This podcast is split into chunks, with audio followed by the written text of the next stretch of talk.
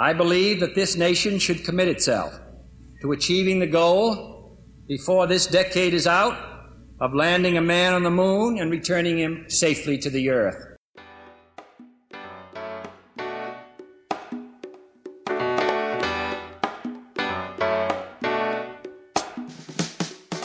Salü zu einer neuen Folge von Rocket Engineers, dem Karriere-Podcast für Ingenieurinnen und Ingenieure. Heute mal wieder mit einer Sonderepisode und zwar haben wir Mike Pfingsten mit an Bord.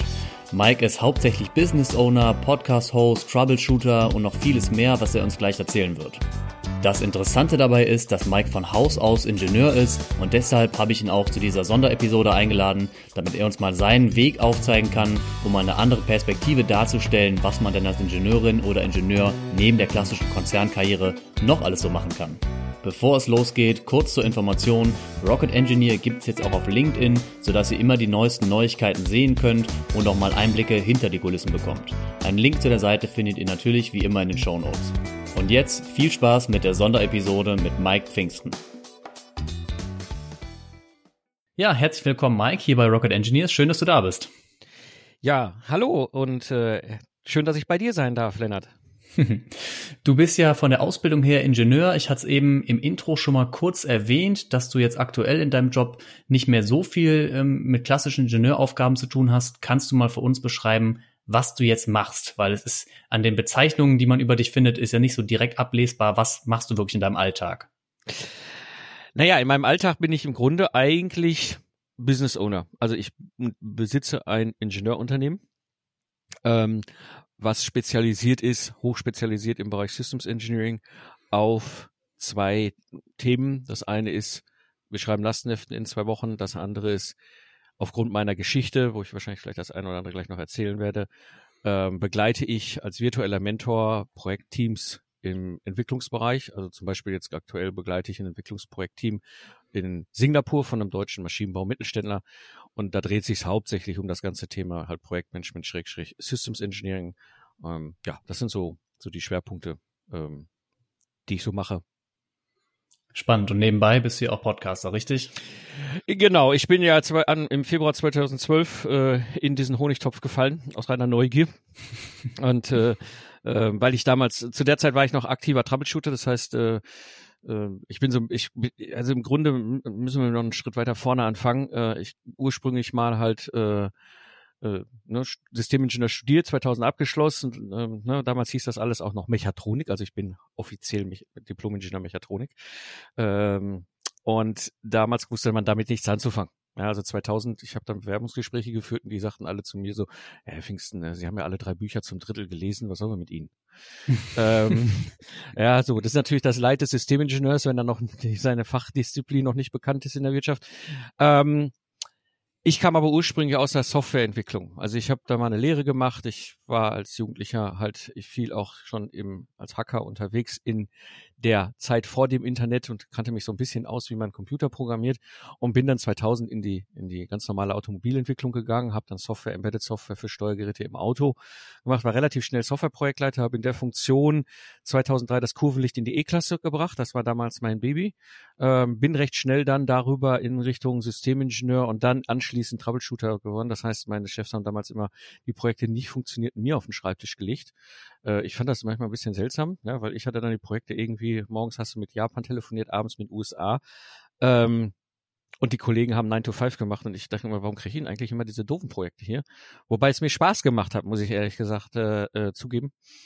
Und dann 2005 wollte ich mich selbstständig machen. Also beziehungsweise ich wollte mich eigentlich schon seit meiner Jugend selbstständig machen. Ich komme ursprünglich aus dem Ruhrpott. Ne? Äh, die ähm, die Stechuhr und ich, wir werden keine Freunde im Leben. Das habe ich sehr früh erfahren. Ähm, und habe damals schon gesagt, ich mache mich selbstständig, nur ich wusste nicht wie, habe dann im Ingenieurbüro meine Lehre gemacht, habe gesagt, okay, wir müssen Ingenieur werden, dann habe ich studiert, habe gesagt, okay, äh, mache ich mich jetzt sofort selbstständig oder später und habe dann gesagt, spätestens 2005 mache ich mich selbstständig und bin dann über zehn Jahre als Troubleshooter draußen unterwegs gewesen, wie so ein Geselle auf der Walz, habe Projekte gerettet in der Industrie, wieder aufs Gleis gestellt, war dann verantwortlich für die Projektteams, für Systems Engineering, dafür, dass das Ganze dann auch wieder sauber aufs, aufs Gleis kommt. Ähm, das habe ich gemacht bis Ende 2013 aktiv ähm, und habe dann gesagt, jetzt reicht's, jetzt habe ich also Projekte retten war für mich so Routine, dass ich äh, im Sommer 2013 in einem Status Meeting äh, eingeschlafen bin. äh, vor lauter Langeweile. Ähm, das ist mir das letzte Mal in, im Studium passiert und da dachte ich, oh Gott, ich muss ja raus. Das ist so Routineprojekte zu retten. Ähm, ja, und seitdem bin ich im Grunde als Mentor unterwegs. Ich gebe meine Erfahrung weiter, ich gebe mein Wissen weiter. Ich habe halt mein Ingenieurbüro mit den ähm, mit den beiden sogenannten Productized Services, also es sind Dienstleistungen, die komplett übers Internet laufen, wo ich halt Ingenieurdienstleistungen abwickle. Also wir sind hochspezialisiert in unserem Fach. Du hast eben gesagt, du hast gesagt, 2005 ist das Limit, bis dann willst du dich auf jeden Fall selbstständig machen. Hast du dir echt so ein fixes Limit gesetzt und das dann auch so eiskalt eingehalten? Ja, ja. Geil. Ja, es war, es hört sich jetzt so cool an, ne? Aber ich muss dir sagen, ich habe das damals gemacht. Ich habe damals, äh, ich habe damals schon im Studium, also ich habe ja 96 angefangen, 2000 abgeschlossen mh, mm, und damals schon alle möglichen Gründerseminare äh, in der Hochschule besucht. Und ich fand das irgendwie immer so seltsam, dass da Angestellte Leute mir erklären, wie Selbstständigkeit funktioniert. Ähm, und dann habe ich gesagt, okay, weißt du was, ich gehe jetzt erstmal fünf Jahre in die Wirtschaft, das Grüne hinter den Ohren weg, Netzwerk aufbauen, hinter den Vorhang gucken und dann machst du dich im Sommer 2005 selbstständig. So, und dann war ich im Sommer zwei, also ne, minus drei Monate Kündigungsfrist, war ich dann im Frühjahr 2005 und stand da jetzt quasi Ende März 2005 und hatte eine Kündigung meines Arbeitsvertrags bei mir auf dem Tisch, Küchentisch liegen, die ich nur noch einreichen musste. Und äh, ich habe damals als junger Ingenieur 80.000 Euro Jahresgehalt bekommen. Das ist auch schon für damalige Verhältnisse viel gewesen. Ja, muss man ähm, erstmal Nein sagen können, ja. Genau. Da muss man, und da habe ich ein paar Tage nicht drüber, also wirklich schlecht drüber geschlafen. Also wirklich so, so, so boah, ey, du machst das jetzt echt und so. Ähm, am Ende war es bei mir halt die Entscheidung, so weißt du was, wenn es nach zwei Jahren nicht aufgeht, ey, so what? Weißt du, ich habe noch keinerlei Verpflichtung gehabt damals, ich habe noch damals noch keine Kinder gehabt und nix. Ich meine, was soll im Schlimmsten passieren? Ja, funktioniert halt nicht, jetzt suche ich mir halt wieder einen Job. Ich glaube, so blöd bin ich nicht, da finde ich schon wieder was. Ne? Ähm, und äh, da ich damals auch zu der Zeit schon international unterwegs war, wäre ich im Zweifel halt auch ins Ausland gegangen. Also deswegen, ich habe gesagt, komm, ich versuche das Experiment. Aber ich sag dir ganz ehrlich, äh, so cool wie es jetzt vielleicht anhört, so nach dem Motto, klar, ich habe mir das gesetzt und habe es durchgezogen. Äh, es ist schon eine ziemliche Entscheidung, die man dann als junger Mensch, als junger Ingenieur da äh, äh, fällt und äh, sagt, okay, ich gehe jetzt auf meine eigene Reise, ich gehe auf meine eigenen Füße und mache mein eigenes Ding. Kann ich mir vorstellen, dieser Moment irgendwann zu springen, also so rational die Argumente auch sein müssen. Ne? Klar, du findest dann auch immer wieder einen Job, auch einen gut bezahlten Job, aber so ganz rational kann man selbst als Ingenieur manchmal keine Entscheidung treffen, habe ich das Gefühl. Ja, oh ja, oh ja, ja. Ja, weil, weil es ist halt, also da kommt jetzt ja nicht nur das, diese rationale Geschichte dazu, da kommt ja auch noch das Umfeld dazu. Ähm, jetzt rat doch mal, mit wie viel Selbstständigen ich damals 2005 zu tun hatte in meinem Alltag. Ja, das ist so ein Klassiker, ne? Wahrscheinlich ja? null. Ja, ja, doch einen. Ich hatte einen Freiberufler in meinem Projektteam. Das war auch der übrigens, der mir Mut gemacht hat. Der sagt, Mann, Mike, mach das. Ich bin auch schon seit zehn Jahren selbstständig, das kriegst du hin. Ähm, aber der ganze Rest, privates Umfeld, berufliches Umfeld, weißt du, auch, auch meine alten Studiumkollegen, super Leute, super Jungs und Mädels, alles toll, aber die guckt mich dann an und sagt, warum schmeißt du deine Karriere eigentlich weg? Weil das wäre bei mir drin gewesen. Ich hätte damals im Unternehmen richtig Karriere machen können. Ich bin mehrmals angesprochen worden, ob ich nicht in so ein äh, ähm, Führungskräfte Young, Young Leadership Programm da im Unternehmen gehe, weil ich weil die sahen da anscheinend Potenzial bei mir und ich habe immer gesagt, nee, nee, lass mich damit in Ruhe, ich will, ich, ich will das nicht. Konnte natürlich damals nicht sagen, ich will mich in drei Jahren selbstständig machen. Dann hätten sie gesagt, auf einmal bist du bescheuert, warum bist du eigentlich hier? Ähm, Deswegen habe ich immer gesagt, so interessiert mich nicht, ich will da so meinen Stiefel machen und so weiter. Das haben die nie verstanden. Äh, klar, gut, hinter war es dann logisch, aber das dann eben zu hören aus dem Umfeld, so dieses, ey, du schmeißt deine Karriere weg, du schmeißt dein, guck mal, dein Jahresgehalt, verdient das erstmal, ja, mit 30 Jahren musste mal so viel Geld überhaupt mal erreichen als Gehalt, äh, guck du, ne, und du hast diese Verantwortung und die Möglichkeiten und hin und her und Absicherung und so weiter und so weiter. Und ich sagte, nee, ich will das nicht, ja, äh, ich will was anderes. Und das war, das war schon so neben dem rein rationalen eigentlich echt nochmal auch emotional ein Thema, wo ich sagte so, okay, ähm, ich gehe jetzt einfach den Weg. Kann ich mir super gut vorstellen. Ich glaube, ich habe, glaube ich, mal eine Studie gelesen, ich krieg's nicht mehr ganz zusammen, wo sogar auch aufgezeigt war, dass ähm, auch im privaten Umfeld Selbstständige im Schnitt häufiger mit Selbstständigen befreundet sind und Angestellte mhm. häufiger mit Angestellten befreundet sind. Mhm. Mhm. Ja, ja, ja, ja, das ist, also ich, ich, meine Frau kommt und meine damalige Freundin, heutige Frau, kommt aus einer Lehrerfamilie. Ja, das heißt, ich bin in mehrfacher Hinsicht ein sehr äh, äh, seltsamer Schwiegersohn in Anführungsstrichen. Erstmal komme ich aus dem Ruhrpott und wohne in Köln im Rheinland. Ne? Das heißt, ich bin hier Jawohl. schon mal Immi. Ja, genau. Ja, ich, äh, ich, ne, ich bin evangelisch, auch wenn ich jetzt mit dem Bodenpersonal äh, da nicht so ganz so zufrieden bin. Aber ich bin evangelisch. Hier ist alles katholisch und dann ist er auch noch selbstständig und die sind alle verbeamtet. Also auch ihr Bruder und ihr Schwägerin und da sind einige, die haben den den klassischen Weg äh, da gegangen und ich bin so der bunte Hund auch schon damals gewesen. Ne? Und das war da, ja klar, man sucht sich dann irgendwann so sein, sein eigenes Netzwerk, seinen eigenen Austausch. Ich bin damals bei den Wirtschaftsjunioren gelandet als Netzwerk, habe da lange Zeit verbracht. Man wird dann ja mit 40 da automatisch rausgekegelt. Aber das war dann so mein Netzwerk, wo ich dann ähm, die Leute gefunden habe, mit denen ich dann auch mal so meine Fragen, meine Sorgen, meine Nöte, meine Themen mal auch austauschen konnte, die einen auch verstehen. Ja, super wichtig, kann ich nachvollziehen. Ja. Du hast es eben angesprochen. Ich will es nochmal kurz nachfragen, weil im Studium lernt man darüber sehr wenig und ich finde, im deutschen Raum ist es auch noch nicht so verbreitet, komischerweise Systems Engineering oder Systemingenieur. Mhm. Was ist das für dich? Also es ist ja vergleichbar im Grunde wie ein Architekt fürs Haus, sind wir Systemingenieure quasi die Architekten für das System ähm, das heißt, in meinem Fall jetzt ist es so, auch in der Rolle, in der ich viel unterwegs war, oder eigentlich nur hauptsächlich unterwegs war, war es ja Produktentwicklung.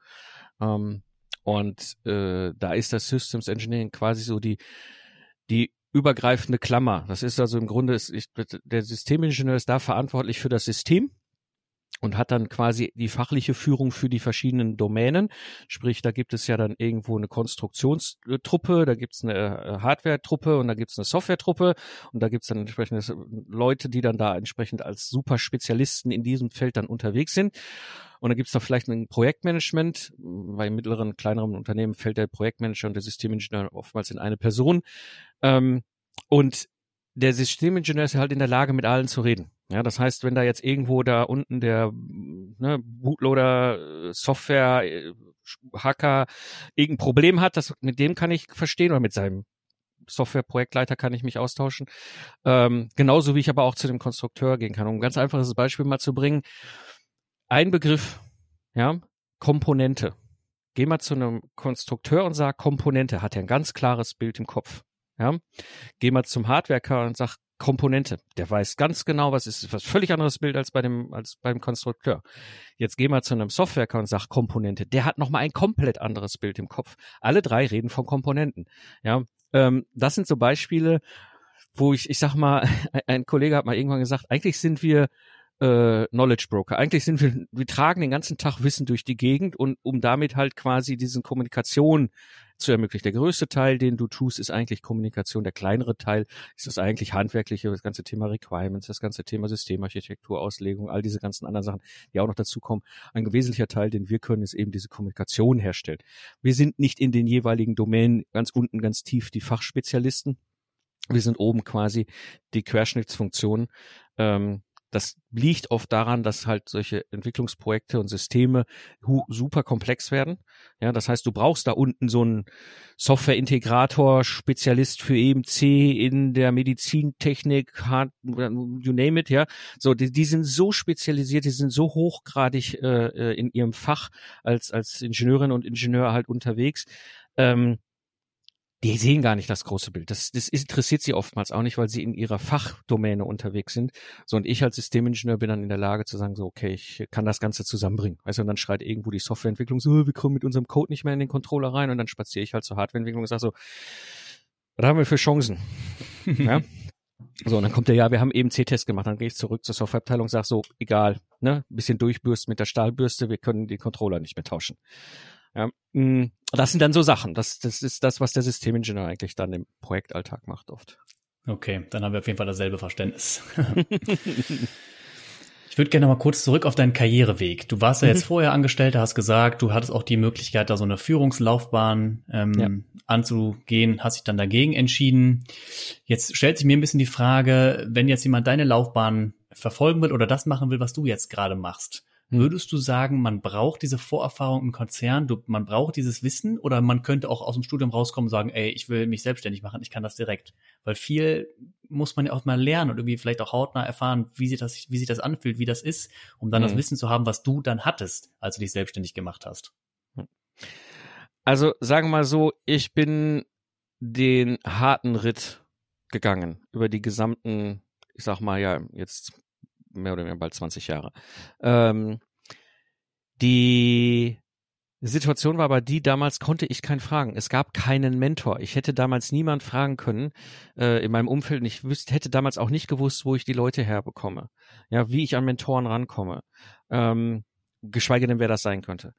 Ähm, und so blieb mir damals nichts anderes übrig, als alles auszuprobieren. Und so war es ein Teil meiner Entscheidung zu sagen, nee, ich mache mich nicht sofort selbstständig. Ich gehe erstmal in den Konzern, ich gehe in die Anstellung. Ja, ähm, ich kriege wieder, also ne, ich kriege meine Stempeluhr zurück. Damals hieß das Vertrauensarbeitszeit, aber man hatte trotzdem eine gewisse Kernanwesenheit. Also war es dann am Ende doch wieder das alte.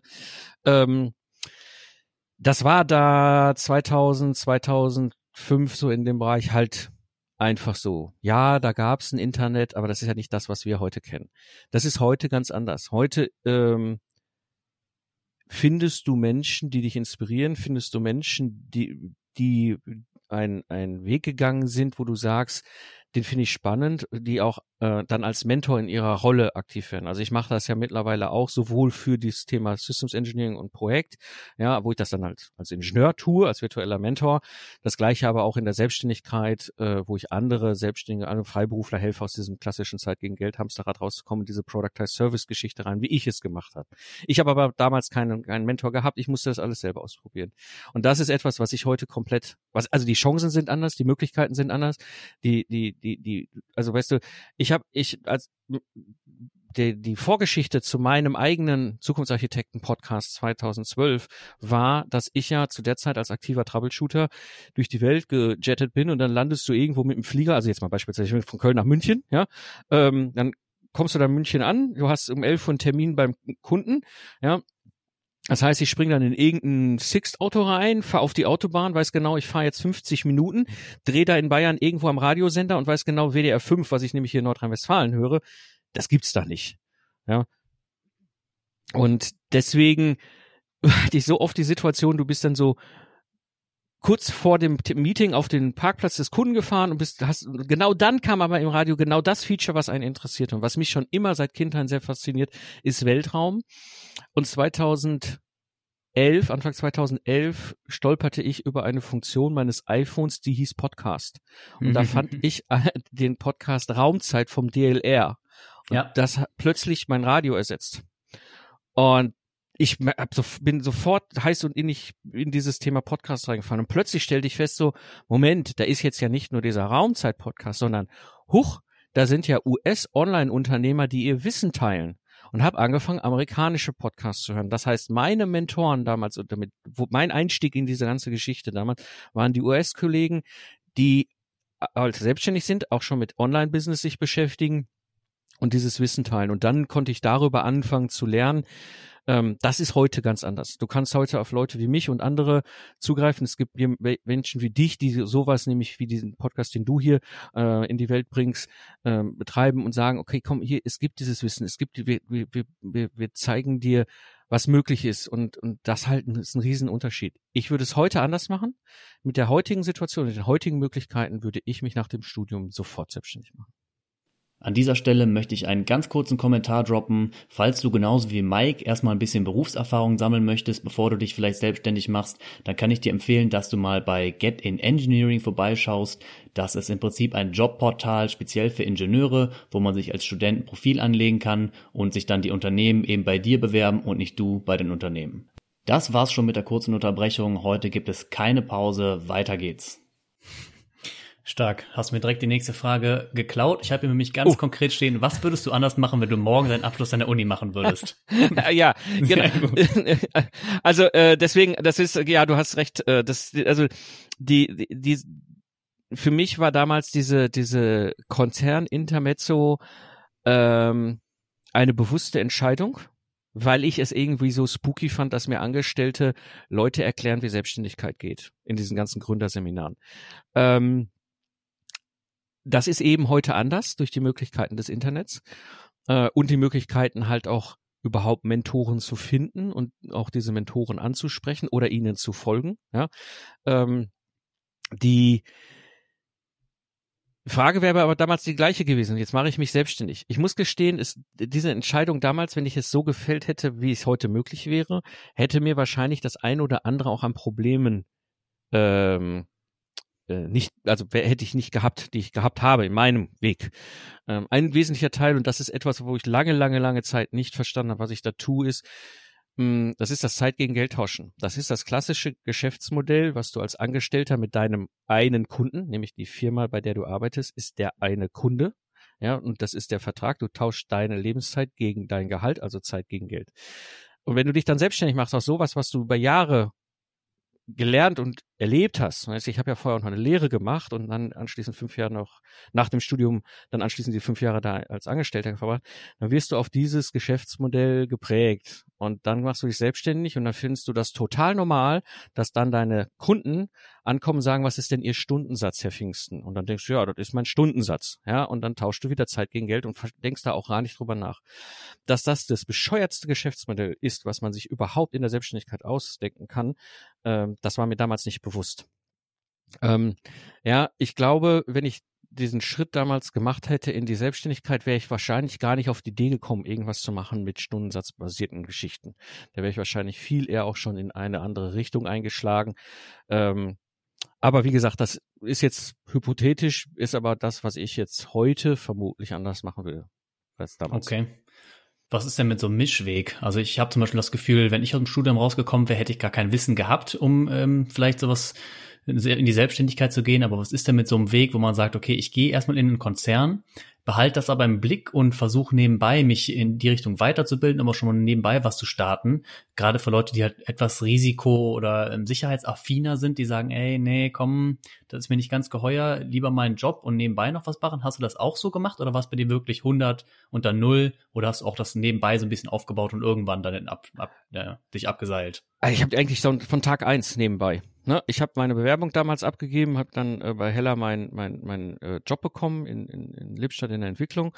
Ähm, bin dann da hingezogen und habe quasi von Tag eins an mich damit beschäftigt, wie meine Selbstständigkeit aussehen kann. Dass dann mir klar war, dass ich maximal fünf Jahre mir die Deadline gesetzt habe aber nicht, ich habe die ganze Zeit nebenher damit mich schon beschäftigt. Es ist nicht einfach, sich selbst neben, nebenberuflich selbstständig zu machen. Das hat dann auch viel mit Arbeitsrechten, zu Arbeitsverträgen und Arbeitgeber und so weiter zu tun. Aber nichtsdestotrotz kann man sich ja schon mal damit beschäftigen, sich aufschlauen, äh, Netzwerke aufbauen, sich austauschen, all diese ganzen Dinge. Das habe ich damals gemacht. Es gibt einen Aspekt und das ist dann wiederum die Entscheidung, die ich dann auch niemandem abnehmen kann, ob was richtig und was falsch ist, ist dann oftmals auch eine, eine Typfrage, wie viel, wie, also gefühltes Risiko gehe ich ein ja, und so weiter und so weiter, ähm, welchen Weg du einschließt. Ich sag mal, diese fünf Jahre im Konzern dort bei Heller, mh, hm, wobei, als ich einstieg, waren sie eigentlich noch ein großer Mittelständler. Mittlerweile sind sie noch viel stärker Konzern. Äh, aber ich habe meine Diplomarbeit bei Bosch geschrieben, also diese großen Läden habe ich erlebt. Ähm, ich weiß, wie die ticken. Das heißt, ich kann heute in der Selbstständigkeit natürlich mit diesen Art Kunden umgehen und ich weiß, was ich vor allem alles nicht will. Also zum Beispiel bei mir im Ingenieurbüro habe ich seit 2050 kategorisch alle Konzerne als Kunden mal gestrichen. Ja, das ist mir zu doof, das ist mir zu viel Lebenszeit, die ich verschwende mit diesem ganzen Wahnsinn. Ähm, die diese Konzerne auf, aufgrund ihrer Natur alleine schon produzieren auf meiner Seite, dann arbeite ich lieber mit mittelständischen Maschinenbauern und Hidden Champions, die sehr wertschätzen, was ich tue. Aber das sind, ich glaube, diese Entscheidung konnte ich nur treffen, weil ich die Konzernerfahrung hatte. Mhm ist dann auch eine Frage. Äh, du kannst, äh, es ist, also ich bin immer ein Freund, das ist etwas, was ich früher gelernt habe im, im, im Troubleshooting, im internationalen. Wir Deutsche oder wir Europäer vor allem oder europäisch westlich geprägte äh, äh, ähm, Gesellschaft. Wir kommen so klassisch ähm, aus dieser Ja-Nein, Schwarz-Weiß, eins, zwei hm, Ecke. Ja, absolut. Ja, total. Ja, wir Deutschen haben es perfektioniert, aber eigentlich alle, alle anderen westlichen denken ähnlich und ticken ähnlich. Wenn du mit dem arabischen Raum zu tun hast, das ist ganz anders. Ja, da geht's immer dritter, vierter, fünfter Weg. So, und sich dann zu überlegen, so Selbstständigkeit oder Konzern, das ist wieder unser westliches, der westliche Denkansatz am Anfang. Aber sagen, okay, was für einen dritten, vierten, fünften Weg gibt's denn noch? Ja, was könnte ich denn sonst noch an mögliche Wege beschreiten? Und da kann dann, da kann dann verschiedenstes rauskommen. Da kann wirklich sein, ich mache nur eine Halbtagsstelle und die andere Hälfte mache ich, arbeite ich schon mal an meiner Selbstständigkeit. Was auch immer. Und das ist dann auch wiederum äh, spannend und auch abhängig davon, wo wollen die Leute hin? Was, warum machen sie sich selbstständig? Was ist ihre Kernmotivation? ähm, in die Selbstständigkeit zu gehen und vor allem, wo wollen sie dann am Ende damit hin? Ne? Und meine Motivation von Tag eins eigentlich seit meiner Jugend, ja, seit ich, wie gesagt, ich, ne, ich bin unanstellbar, das habe ich sehr früh gelernt im Leben, ähm, ist, hat bei mir dazu geführt, bei mir geht es um Freiheit. Diese Freiheit zu entscheiden, selbst zu sagen, okay, was mache ich, wann mache ich, wie mache ich, also finanzielle und äh, zeitliche Freiheit für mein Leben und damit natürlich auch verbunden, das ist nicht zu verach, äh, nicht zu unterschätzen, Freiheit führt zu Verantwortung. Ja, ähm, ne, das heißt, ich habe jetzt die Verantwortung über drei Kinder, über eine Familie. Äh, ne, das heißt, so sehr ich diese Freiheit schätze und liebe, die ich heute lebe, äh, weiß ich um die Verantwortung, die dahinter steckt.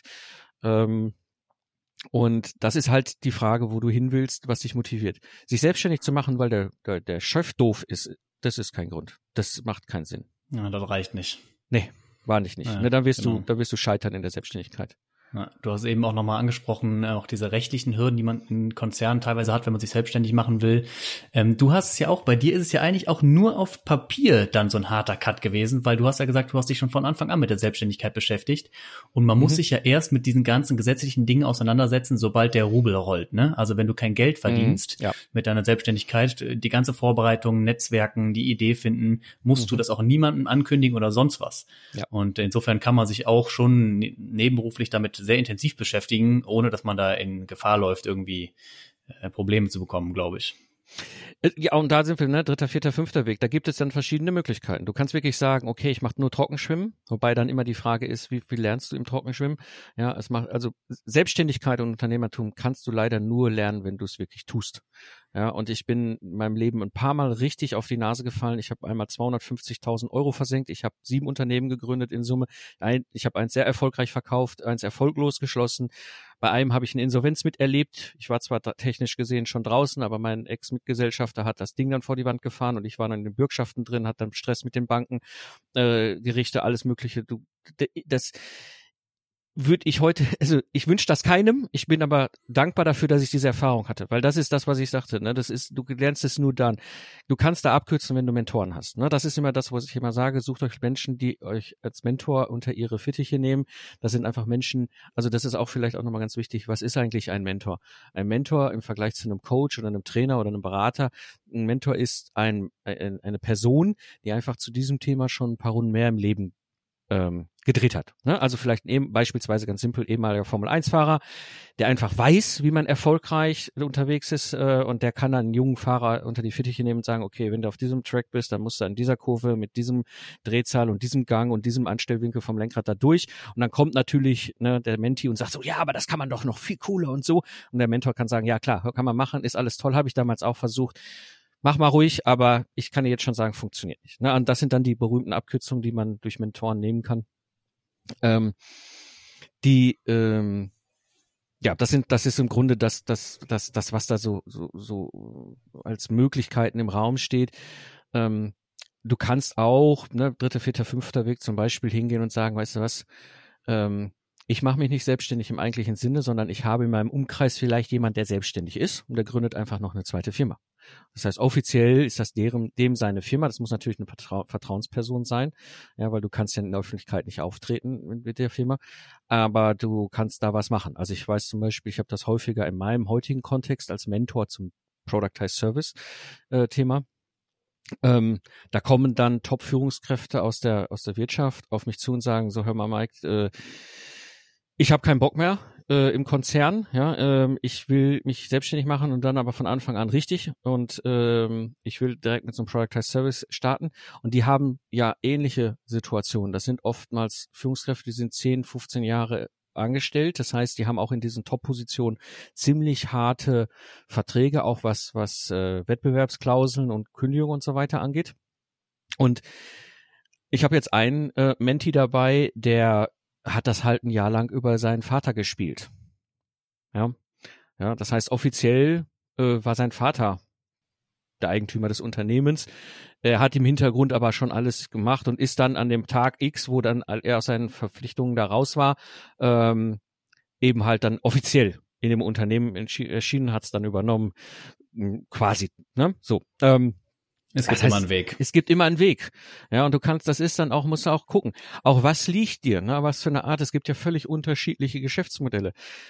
Ich bin eher im Bereich Wissen unterwegs. Ja, das heißt, egal was ich gemacht habe, ähm, aufgrund von Wissen und Erfahrung, was ich heute weitergebe, was ich früher angewendet habe, war ich in der Lage, mein Problem bei meinen Kunden zu lösen. Aber das ist ja nicht nur, es gibt ja auch andere, es gibt ja auch die Möglichkeiten, über den Handel zu gehen, also zu sagen, ich werde Händler, ja, ähm, ich werde jetzt eher, bin jetzt eher Export, äh, äh, Experte geworden. Es gibt verschiedenste Modelle und da kann ich das Buch Solopreneur empfehlen von den Conta Grombergs. Da sind diese Ah, verschiedenen, ich, ja. da sind diese verschiedenen Modelle nämlich drin und da kann man sich so ein bisschen auch schon mal im Vorfeld Gedanken machen, was wird mir denn liegen? Ja, und macht euch vor allem keine, keine, keine Sorgen. Die, die Idee, mit der ihr in die Welt geht, wird garantiert nicht die Idee sein, mit, wo ihr fünf oder zehn Jahre später mit Geld verdient. ja, das habe ich noch nie Ja. gesehen. Ja, also deswegen, ähm, es ist, es ist, äh, es, also es ist sehr spannend. Ich glaube gerade, mh, wenn du, wenn du als Ingenieurin oder Ingenieur darüber nachdenkst, in die Selbstständigkeit zu gehen, es ist eine wunderbare Option, gerade auch ähm, die Möglichkeiten, sich zu gestalten und und auch ähm, ich sag mal, das, das, das eine, diese fachliche hohe, fachliche hohe Interesse zu verbinden mit der Möglichkeit, weil wir als Ingenieure per Definition Freiberufler sind. Das heißt, wir haben einen eigenen Steuerstatus und damit auch einen eigenen, ähm, naja, Anführungsstrichen Status, was unsere Rechtsform oder Unternehmensform angeht. Ähm, was bedeutet, wir können da an der Stelle sehr wohl als Experte, Expertin unterwegs sein, aber auch eben selbstständig und die Freiheit genießen, ähm, sofern du das richtige Geschäftsmodell und eben vor allem nicht auf das Zeit gegen Geld tauschen unterwegs bist. Ja, ja, sehe ich ganz genauso. Gerade auch das, was mit den äh, Mentoren, was du eben angesprochen hast, genau das ist ja auch das, was wir hier mit Rocket Engineers theoretisch machen wollen. Ne? Also ich bin mir sicher, dass die Leute, die diesen Podcast hören, unsere Hörer so oder so eine erfolgreiche Karriere hinlegen würden, weil es Menschen sind, Leute sind, die sich mit der Thematik befassen. Wenn du so einen Podcast hörst und dich mit dem Thema beschäftigst, bist du ja eigentlich schon auf dem richtigen Weg. Nur es geht eben was schneller, wenn man ähm, von Leuten lernen kann, die das vielleicht schon hinter sich haben, den einen oder anderen falschen Weg genommen haben, den du dann nicht nehmen musst. Was würdest du denn jetzt so als abschließende weise Worte jungen Berufseinsteigern aus dem Ingenieurwesen mit auf den Weg geben? Mach dein Ding.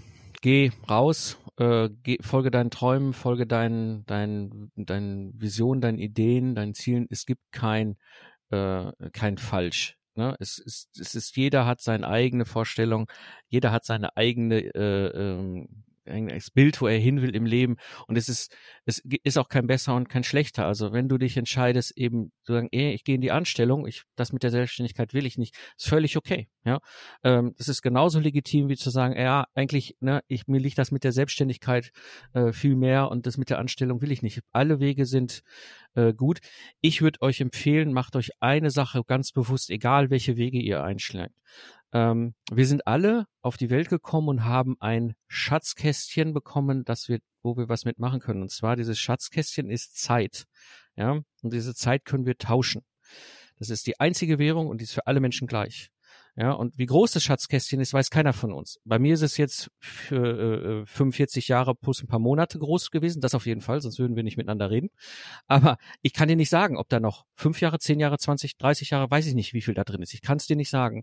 Was ich aber weiß, ist, dass ich diese jetzt immer in einer Situation bin, wo ich drüber nachdenken kann. Ich tausche immer Zeit gegen Geld. Jetzt sehr gerne tausche ich Zeit äh, ich tausche meine Zeit gegen etwas anderes, so rum. Ja, jetzt gerade tausche ich zum Beispiel Zeit in das Gespräch mit dir für die Nachwuchsgeneration der Ingenieure und Ingenieurinnen. Ähm, und ich mache mir sehr bewusst, ja, dass ich eine hohe Zeittauschqualität habe. Also das ist das, was ich euch mitgeben muss. Macht euch da Gedanken, was für euch eine hohe Zeittauschqualität ist, ja, weil das Leben, im Leben hast du nur diese Währung und gehe, mach das, was dir einfach die höchste Zeittauschqualität ermöglicht. Und das muss nicht zwingend die Karriere sein, das kann die Karriere sein, das kann die Selbstständigkeit sein, das kann aber was ganz anderes sein. Ja, aber dieses sich im bewusst machen, ja, ähm, und was hohe Zeittauschqualität bedeutet, ist dann auch für jeden wieder sein eigenes Ding. Aber achtet das, achtet auf euch, das ist wichtig. Okay, danke Mike. Das waren wirklich mal weise Worte zum Abschluss. Dankeschön.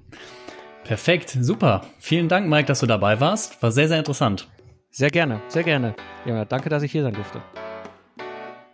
Das war unsere Sonderepisode mit Mike Pfingsten. Wenn dir das Gespräch gefallen hat und du diesen Podcast unterstützen möchtest, würde ich mich freuen, wenn du uns abonnierst und falls du über iTunes hörst, hast du zusätzlich noch die Möglichkeit, eine Bewertung abzugeben. Den Link zu Mikes Podcast sowie dem Buch, was Mike genannt hat, findest du neben ein paar anderen interessanten Sachen in den Show Notes. Das war's für heute. Bis zum nächsten Mal bei Rocket Engineers.